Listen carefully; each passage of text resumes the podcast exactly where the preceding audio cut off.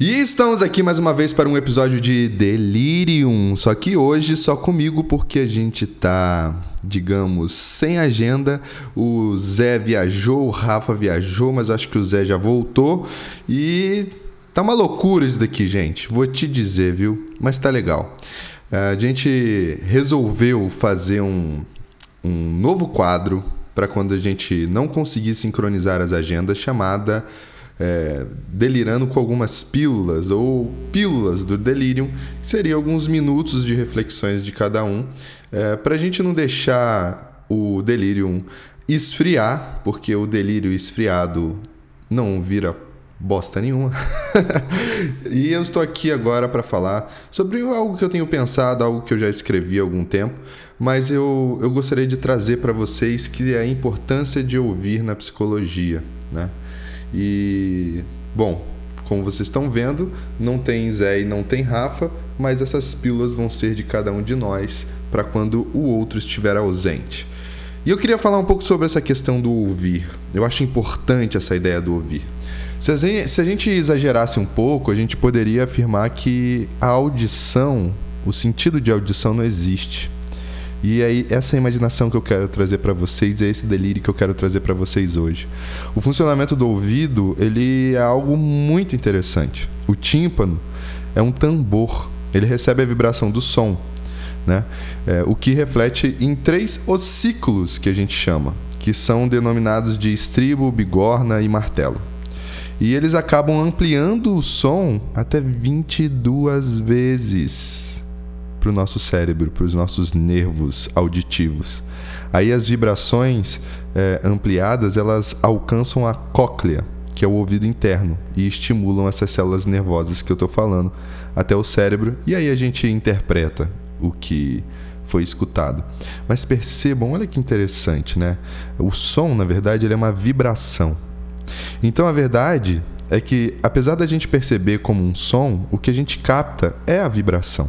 Ou seja, né, essa fantasia né, que eu estou trazendo hoje, a audição nada mais é do que um sentido do tato. Muito louco. Ninguém melhor do que o Beethoven né, para exemplificar isso. É, mas o que eu quero dizer aqui, na verdade, né, é que cabe aquelas famosas frases que a gente fala e escuta o tempo todo. O que você me disse me tocou muito. Essa música é tocante, entre bilhões de outras frases, né? No fundo, no fundo, ouvir é ser tocado e falar é tocar. Por isso, as palavras doem, acalentam, estimulam, instigam e por aí vai. Para os amantes, talvez seja por isso também que as preliminares, digamos assim, deveriam começar antes mesmo do toque na pele. Fazer amor começa no pé do ouvido, no pé do ouvido também se contam os segredos, ou seja, aquilo que quer ser secretado. Seria então um abraço, um gesto de empatia, uma tentativa, uma busca por compreensão quando falamos ou escutamos tal cochichar? Para psicoterapia não é diferente. Por isso, antes de tudo, o analista ele deve estar com os ouvidos abertos. É interessante, né, pensar nos ouvidos abertos. Isso significa que ser tocado e ficar tocado é totalmente normal pelo cliente, pelo analista, de, quando a gente fala das vibrações, né? O Jung é, já nos disse, né, que o verdadeiro analista ele está dentro do processo analítico. É, e no entanto, é, sem interesses secundários, ou seja, é, sem alguma pré-intenção diante do meu cliente, né? reagir após a escuta, buscando um ímpeto de fazer o cliente melhorar ou alguma coisa assim, né? Ou tirar ele de um estado angustiante ou qualquer coisa desse tipo, de uma forma reativa, que eu quero dizer. É, é isso que a gente está buscando, né? É manter a angústia, é deixar com que esse processo de ouvir, de falar, de toques, de vibrações, possa ali emergir uma terceira coisa.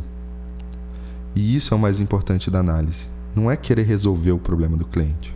Na realidade, quem sente esse ímpeto resolutivo né, e reativo não reconhece a priori o valor do ouvir, porque o valor do ouvir hoje ele está sendo, desculpem o trocadilho, silenciado, né? Na minha prática clínica, eu compartilho e devolvo para o cliente como que eu fui tocado pela fala. O que se passou na minha fantasia ao atravessar a narrativa e a fala do próprio cliente. O que gera, por vezes, um espelhamento e reverberações, e então mais reflexões a partir do próprio cliente. E por outras, confrontos, né? discordâncias e dissonâncias, levando também às reflexões. Tocar e ser tocado. Este é o ser humano um ser tocante.